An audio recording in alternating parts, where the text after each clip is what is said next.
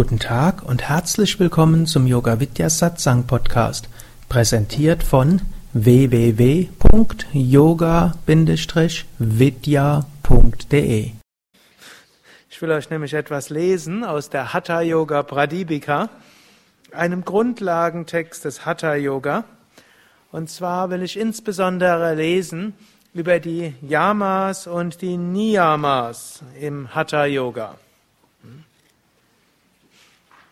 Ist vielleicht jetzt nicht ganz so ekstatisch wie Mantra singen,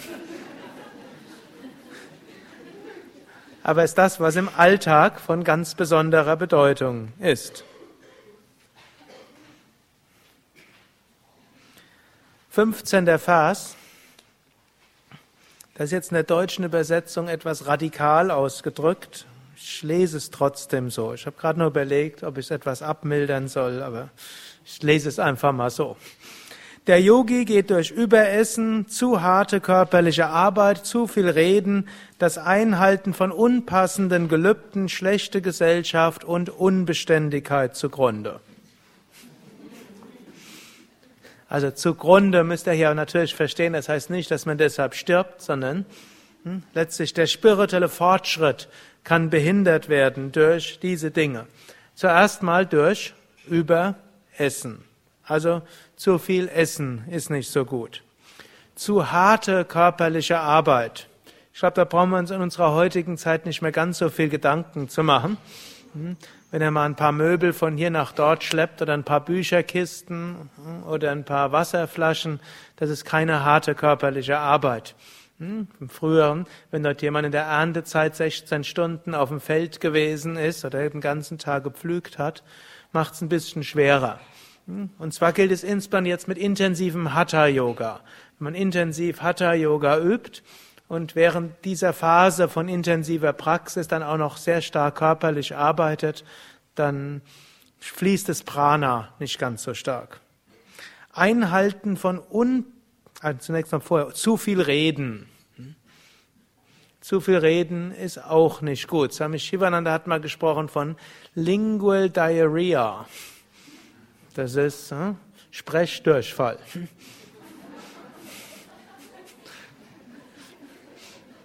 Ist vielleicht in Deutschland etwas weniger als in manchen anderen Ländern. Wer jemals in Indien war und mal in einem Zug oder Bus versucht hat, seine Ruhe zu haben, der weiß, dass das nicht möglich ist. Da wird man ständig angeredet. Wenn er mal umgekehrt bedenkt, wenn da mal jemand aus Indien hier in einem Zug mitfährt, wie komisch das für ihn wirken muss, dass mich vielleicht in einem Zugabteil mehrere Stunden gegenüber hockt und kein Wort sagt. Ich denke, vielleicht hat er ein Gelübde von Mauna gemacht. Gut, also es gilt, das richtige Maß zu finden. Hm, also zu viel reden ist nicht gut, aber im Zwischenmenschlichen gilt natürlich auch, dass Reden und Kommunikation wichtig ist. Es braucht Phasen, wo man etwas ruhiger ist und Phasen, wo man etwas kommunikativer ist. Swami Shivananda hat so empfohlen, dass man vielleicht am Tag eins, zwei Stunden hat, wo man nicht spricht.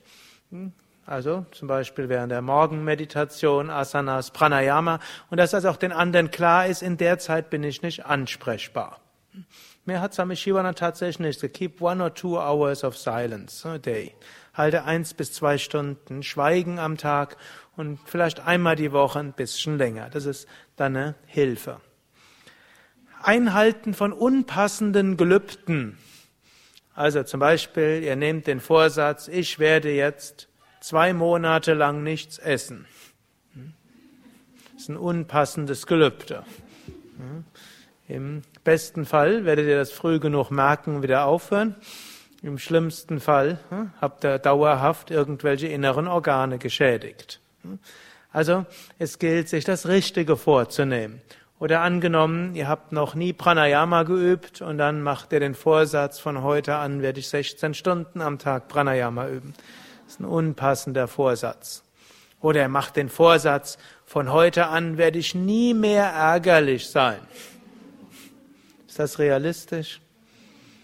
Man fasst sich ja diesen Vorsatz nur deshalb, weil man irgendwie merkt, man ist zu häufig ärgerlich geworden.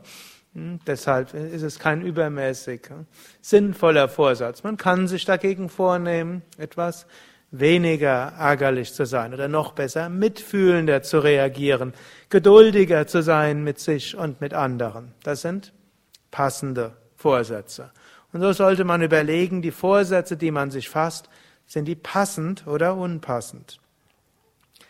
Dann spricht er von schlechter Gesellschaft. Was ist jetzt schlechte Gesellschaft? Gut, es gibt schlechte Gesellschaft, die sollte man meiden. Also zum Beispiel angenommen, ihr wohnt in einer Wohngemeinschaft mit Mafiosis und ihr wisst, da sind solche, die verdienen ihr Geld damit, andere umzubringen, dann solltet ihr schleunigst den Wohnort wechseln. Das mit solchen Menschen sollte man als Yogi nicht zusammenwohnen. Am klügsten würde man da die Staatsanwaltschaft einschalten. Oder angenommen, Ihr wart vielleicht früher drogensüchtig und wohnt noch mit in einer Wohngemeinschaft mit anderen Drogensüchtigen dort. Dann ist es sicher unpassend, in dieser Wohngemeinschaft mit anderen Drogensüchtigen zu sein. Oder angenommen, ihr wart Alkoholiker und jetzt seid ihr irgendwo in einem Haus, wo alle Alkoholiker sind. Dann ist es sicherlich klug, dort hm, den Wohnort zu wechseln. Also hier in diesem Sinne. Aber schlechte Gesellschaft ist nicht nur diese Extremfälle, sondern jeder Mensch hat gute Seiten, jeder Mensch hat weniger gute Seiten. Oder wer von euch hat nur gute Seiten? Keiner hebt die Arme, sind, seid viel zu bescheiden. Von einem höheren Standpunkt aus habt ihr nämlich alle nur gute Seiten weil alles ist Brahman und weil Brahman göttlich ist und alles Göttliche gut ist, seid ihr also und ihr auch Brahman seid, deshalb ist auch alles gut. Aber von einem relativeren Standpunkt aus haben wir alle gute Seiten und weniger gute Seiten. Und wer von uns könnte mit gutem Gewissen sagen, dass es nicht eine Situation gibt, wo vielleicht unsere unguten Eigenschaften irgendwie wieder zum Vorschein kommen würden? Der Same Vishnu hat mir mal so etwas, oder hat mal einen Vortrag erzählt. Das war irgendwo in den 40er Jahren, um die Zeit der indischen Unabhängigkeit, wo, die Hindu-Moslem-Unruhen waren und da gab es irgendwo, gab es so einen Fall, dass irgendwo Moslems in einen Hindu-Tempel gegangen sind und dann dort im Hindu-Tempel eine Kuh umgebracht haben. Und daraufhin sind die Hindus sehr verärgert geworden und sind dann hm, irgendwo mit Stöcken in das Moslemviertel eingedrungen. Und der und dann anschließend, es gab so alle möglichen Unruhen und irgendwo, Same Vishnu dann irgendwo erlebt, wie irgendwo plötzlich er selbst gesehen hat, wie seine Hand einen Stein genommen hat und er kurz davor war zu werfen. Und dann hat er gedacht, was passiert dort mit mir? Hm? Er hat nicht geworfen, aber hat gesagt, plötzlich hat er gemerkt, er ist auch einem Massengeist zugänglich. Massenverrücktheit, dort werden, können alle möglichen davon ergriffen werden. Und wir wissen nicht, ob wir nicht in irgendeinem Kontext gestellt werden, wo das Schlimme in uns hervorgerufen wird. Deshalb gilt es ein bisschen bescheiden zu sein. Wenn wir jetzt sagen, schlechte Gesellschaft gilt es zu vermeiden, dann heißt es auch, dass wir uns bemühen sollten, das Gute in anderen hervorzurufen und nicht das Schlechte. Es liegt letztlich an uns, in welcher Gesellschaft wir sind. Wenn man mit Menschen auf eine bestimmte Weise spricht, dann ruft man etwas Bestimmtes in dem anderen Menschen an oder hervor und prompt ist man in schlechter Gesellschaft. Wenn man mit dem gleichen Menschen vielleicht anders umgeht, ruft man das Beste in diesem Menschen hervor, prompt ist man in guter Gesellschaft. So gilt es, auf diese Weise gute Gesellschaft zu haben. Es gibt, wie gesagt, es gibt ein paar Menschen, die sollte man meiden, wie ich am Anfang gesagt habe, wenn es aus ethischen Gründen ist oder um von Süchten loszukommen. Und ansonsten gilt es, sich so zu verhalten, dass wir das Gute aktivieren. Dann nennt er noch Unbeständigkeit. Auch durch Unbeständigkeit kann unser spiritueller Fortschritt zugrunde gehen. Es gibt letztlich auch eine sattwige, rajasige und tamasige Unbeständigkeit und Beständigkeit. Der Krishna spricht in der Bhagavad Gita von diesen Arten von Unbeständigkeit oder Beständigkeit. Aber ich will es jetzt nicht zu sehr, zu, zu sehr verkomplizieren. Unbeständigkeit im Sinne von heute sehr viel und dann mehrere Tage nichts und dann wieder sehr viel und dann wieder nichts, das führt dazu, dass der Fortschritt langsam ist und das auch immer wieder verloren geht. Das heißt, um zum Höchsten zu kommen, brauchen wir eine bestimmte Menge von Ojas. Ojas ist spirituelle Energie. Yogis sind auf der einen Seite die optimistischsten mit dem positivsten Weltbild und Menschenbild, was man überhaupt haben kann. Das heißt, Tattvamasi, das bist du. Aham Brahmasmi, ich bin Brahman. Ich bin jetzt schon und in diesem Moment Brahman. Ich brauche gar nichts zu tun, um Brahman zu sein. Ich bin es jetzt schon. Hm? So ähnlich. Hm? Was müsste ich machen, um jetzt in diesem Moment auf der Bühne zu sitzen? Ich? Nichts. Ich sitze auf einer Bühne. Was müsste ich machen, um ein gelbes Hemd anzuhaben? Nichts. Ich habe ein gelbes Hemd an. Was muss ich machen, um Brahman zu sein? Nichts, ich bin schon Brahman. Also auf der einen Ebene Aham Brahmasmi und ich bin es jetzt und egal was ich anstelle, ich bleibe es immer. Auf einer anderen Ebene nutzt es mir aber wenig, wenn ich es nicht wirklich verwirkliche und aus dieser Bewusstheit heraus handle und aus dieser Bewusstheit heraus mit anderen Menschen hm, eben liebevoll umgehe im Bewusstsein dieser Einheit. Und da gilt es wiederum, dass wir etwas tun, um das wirklich zu verwirklichen. Und da heißt es, da gibt es drei verlangsamende Dinge, die davon, uns davon abhalten, jetzt und in diesem Moment die, das Höchste zu erfahren und was auch dazu führt, dass wir eine Weile brauchen, um zum Höchsten zu kommen. Das eine ist Mangel an Ojas, das zweite ist Karma, was noch zu erledigen ist und als dritte sind es unseres Samskaras, Eindrücke im Unterbewusstsein. Zunächst mal Samskaras, Eindrücke im Unterbewusstsein. Wenn wir alle möglichen Eindrücke im Unterbewusstsein haben, die nicht sehr erhebend sind, dann hat das eine Neigung, unser Bewusstsein zu beschränken, zu trüben, uns ins Leid zu bringen. Also ist es wichtig, dort zu lernen, diese Samskaras aufzulösen, zu neuen, guten Samskaras zu kommen, positive Denkgewohnheiten zu schaffen und so positive Gefühle und Anschauungen, Reaktionsschemata zu entwickeln, so dass unser Bewusstsein sich lösen kann von allen Samskaras und Einheit erfahren kann. Und das ist ein großer Aspekt des, der spirituellen Arbeit, eben an unserem Unterbewusstsein, unserem Denken, unserem Geist, unseren Eindrücken zu arbeiten. Zweiter Aspekt ist Karma. Karma in diesem Kontext heißt Aufgaben, die wir noch zu erledigen haben. Wir kommen auch auf diese Welt mit bestimmten Aufgaben. Wir kommen auch auf die Welt mit einer Mission und jeder mit seiner, seinen eigenen Aufgaben und seinen eigenen Missionen. Und für einige davon ist es notwendig, dass wir beschränkte Bewusstheit haben. Manches klappt einfach besser, wenn man nicht so viel weiß. Könnt ihr mal nachdenken, ob euch da irgendwas einfällt. Manche Lernlektionen kommen aus Unwissenheit und manches kann man anderen Menschen deshalb besser ja, klar machen, weil man selbst wenig weiß.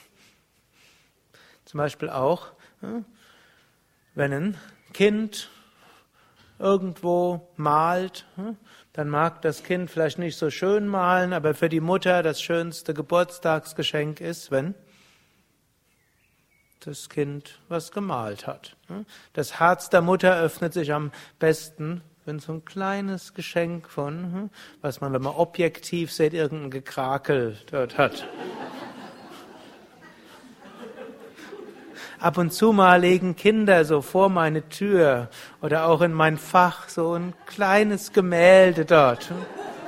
Da freue ich mich mehr drüber, als wenn mir ein Künstler irgendwo die, das tollste Gemälde von Shiva dort reinlegt. Einfach so ein Kind, das dort was malt.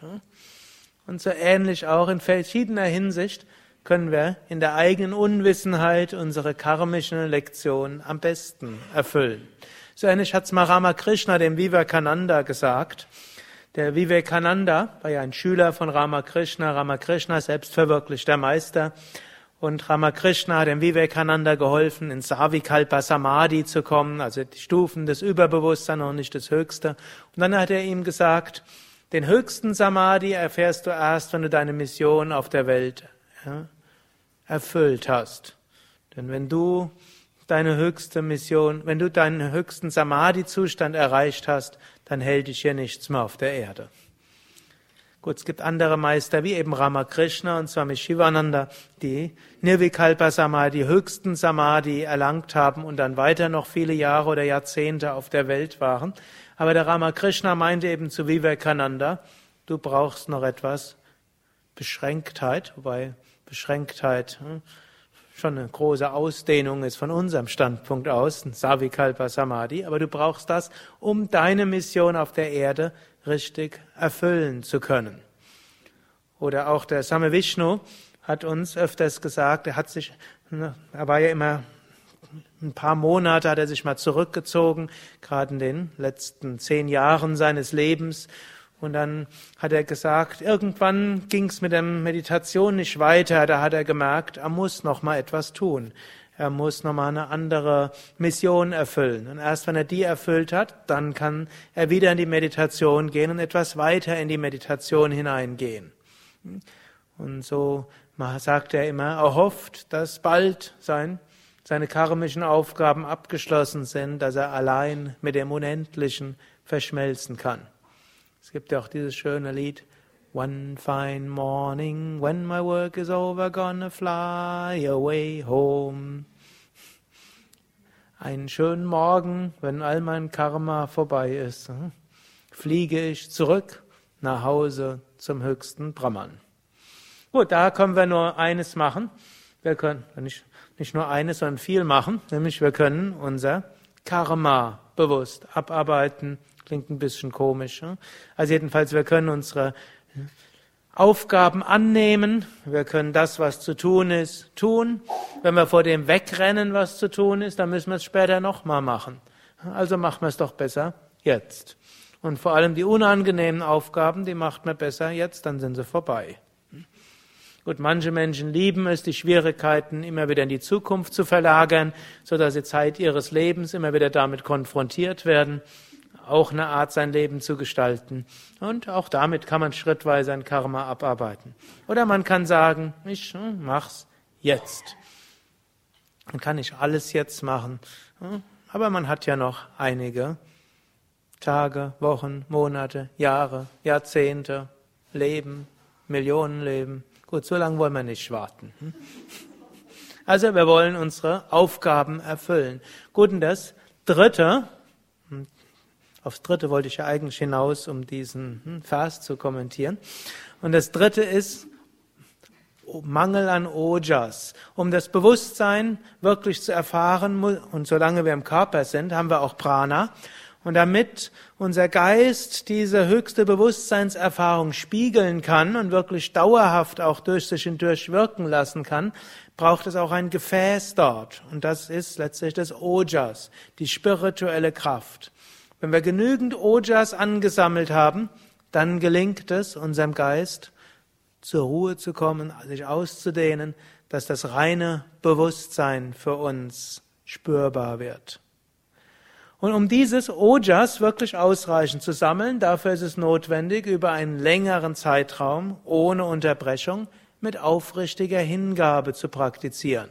So beschreibt es ne, Patanjali im Yoga Sutra. Hm über einen längeren Zeitraum mit aufrichtiger Hingabe ohne Unterbrechung. Gut, ohne Unterbrechung heißt jetzt jeden Tag. Hm, da heißt auch an Sattva-Regeln sich zu halten, für die, die wissen, was das ist. Also auch die Ernährung spielt eine gewisse Rolle, der Lebensstil spielt eine Rolle, aber am wichtigsten ist, täglich zu praktizieren. Gut, sind jetzt einige Anfänger hier für den ist vielleicht die Vorstellung, täglich zu praktizieren, vielleicht etwas noch in der fernen Zukunft. Dann empfehle ich, übt jeden Tag etwas, sei es nur sechs Runden Sonnengebet und nehmt einmal die Woche eine Yogastunde Und dann schrittweise kann man es aufbauen. Aber viele der Anwesenden üben ja schon eine Weile Yoga. Und da ist es eben gut, täglich 20 hm, Minuten zu üben. Besser noch eine Stunde zu üben. Noch besser. Anderthalb Stunden zu üben.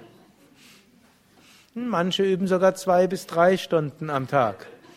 Aber schon die Stunde ist eine gute. Asana, Pranayama, Meditation, eine Stunde am Tag ist schon gut für viele. Gut, die, die im Ashram wohnen, hm, das ist sicherlich ein gutes Stück mehr, was er dort praktiziert. Allein der Satsang, der täglich ist ja schon eine Stunde. Asanas, Pranayama dazu. Die meisten meditieren nochmals, äh, entweder wenn sie abends ins Satsang gehen, meditieren nochmal morgens oder wenn sie morgen ins Satsang gehen, nochmal abends. Gut, dann kommt man auf zwei bis drei Stunden am Tag. Das kann man mal mehr werden lassen und man kann es mal weniger werden lassen. Jetzt seid ihr zum Beispiel hier im Ashram, also praktiziert er mehr. Wenn ihr nach Hause fahrt, die meisten werden anschließend etwas weniger praktizieren. Aber das Wichtige ist, nie ganz aufhören. Das Ojas kann mal sich mehr aufbauen und weiter aufbauen, aber etwas langsamer. Aber in dem Moment, wo man eine Weile gar nichts praktiziert, dann ist es wieder so, dass diese spirituelle Energie, diese spirituelle Kraft wieder verloren geht. Zum Trost, beim zweiten Mal aufzubauen geht es schneller als beim ersten Mal. Kanäle haben sich irgendwo geöffnet. Aber es ist besser, man übt wirklich weiter. 16. Vers. Der Yogi erzielt Fortschritte durch Frohsinn, durch Ausdauer, durch Mut, durch wahres Wissen, starken Glauben an die Worte des Gurus und durch das Aufgeben schlechter Gesellschaft. Zunächst durch Frohsinn. Hm, wir erzeugen, wir bekommen Fortschritte durch Frohsinn. Es gilt immer wieder, Freude zu haben. Eine einfache Weise, Freude zu haben, ist dankbar zu sein. Wir sind auf eine gewisse Weise oft gierig. Wenn etwas schön ist, wollen wir es noch schöner haben. Ist jemand freundlich, dann soll er dauerhaft freundlich sein. Wenn drei Menschen freundlich sein, dann sollen es wenigstens zehn sein.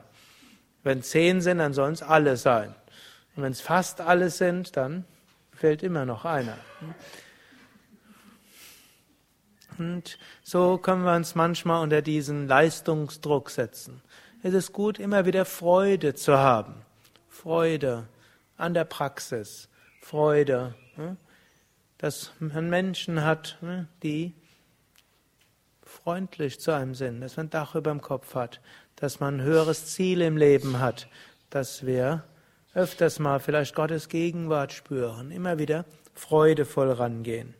Ausdauer, schreibt Svatmarama. Bei aller Freude manchmal gilt auch Durchhaltevermögen. Der Spreu trennt sich vom Weizen, wenn es auch mal nicht nur einfach ist. Und manchmal ist es nicht nur einfach. Da gilt es auch, weiterzumachen, durchzugehen. Und Mut brauchen wir dafür auch. Immer wieder mutig zu sein, weiterzumachen. Auch Vertrauen, steht ja starken Glauben an die Worte des Gurus. Mit dem Glauben im Yoga ist es so eine Sache. Also Swami Vishnu hat uns zu Anfang von Yogalehrerausbildungen immer wieder gesagt, ihr braucht an nichts zu glauben. Yoga ist eine Erfahrungssache. Übt und praktiziert und dann werdet ihr erfahren. Wenn man aber eine Weile praktiziert hat, dann kommt auf, auf Erfahrung aufbauendes Vertrauen. Und dann gilt es auch, nicht ständig sein Vertrauen wieder in Frage zu stellen. Gerade in der heutigen Zeit sind wir ja zum Skeptiker erzogen worden. Mindestens die Generation in meinem Alter. Der schlimmste Vorwurf, den man in meiner Klasse machen kann, jemand zu sagen, du bist angepasst. Was Schlimmeres gab's nicht. Muss vielleicht nicht bei allen so gewesen sein. Vielleicht vorher und nachher auch nicht, aber irgendwo, man sollte nicht angepasst sein. Nichts glauben, alles in Frage stellen, immer skeptisch zu sein. In mancherlei Hinsicht ist es gut und es gibt vielleicht gute Gründe, dass die Nachkriegsgeneration vielleicht mit ein bisschen Verzögerung dazu erzogen wurde. Nur es darf dann nicht dazu führen, dass wir ständig immer wieder das anzweifeln, wo wir uns schon hm, eine Weile mit vertraut gemacht haben, auch Erfahrungen hatten. Denn dann hm, mangelt es an Enthusiasmus, mangelt es letztlich an Hingabe. Die nächsten beiden Verse lese ich einfach und zwinge mich dazu, keinen Kommentar zu machen.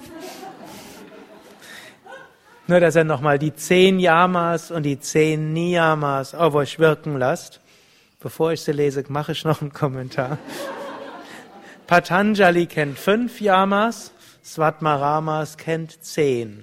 Patanjali fünf Niyamas, Svatmarama zehn. Wer jetzt nicht weiß, was Yamas und Niyamas sind, das sind so ethische Empfehlungen und Empfehlungen für den Alltag an persönlicher Disziplin. Also Yamas mehr die Ethik und Niyamas Empfehlungen persönlicher Lebensgestaltung und Umgang mit sich und anderen. Also die zehn Yamas. Ahimsa, nicht verletzen. Satyam, Wahrhaftigkeit. Asteya, nicht nehmen, was anderen gehört. Vermeidung von sexuellem Fehlverhalten. Geduld, Seelenstärken. Mitgefühl mit anderen. Geradewegs voranschreiten. Gemäßigt in der Ernährung zu sein und sich selbst zu reinigen. Das sind die zehn Yamas hm, im Hatha Yoga. Die zehn Niyamas sind Tapas, bestimmte Einschränkungen, Frohsinn, Glaube an Gott, Wohltätigkeit, der anderen helfen und dienen, Verehrung des Göttlichen, Anhörung der Auslegung der vedantischen Lehrsätze. Ausgewogener Geist, Schamhaftigkeit, also letztlich Höflichkeit. Japa, Wiederholung eines Mantras und das Einhalten von passenden gelübden Vratas. Das sind die zehn Niyamas. Hariam Tatsat.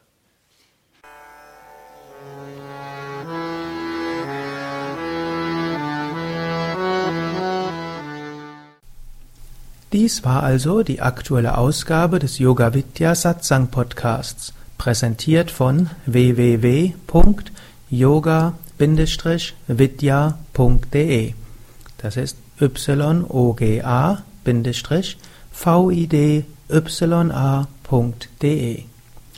Mehr Informationen und Links zu dieser Sendung, wie auch unseren Yoga Vidya Übungspodcast und Mantra Podcast findest du unter www.podcast.yoga-vidya.de. Podcast schreibt sich P-O-D-C-A-S-T. Yoga-vidya.de Mehr Informationen für den Weg von Yoga und Meditation erhältst du unter unserer Website.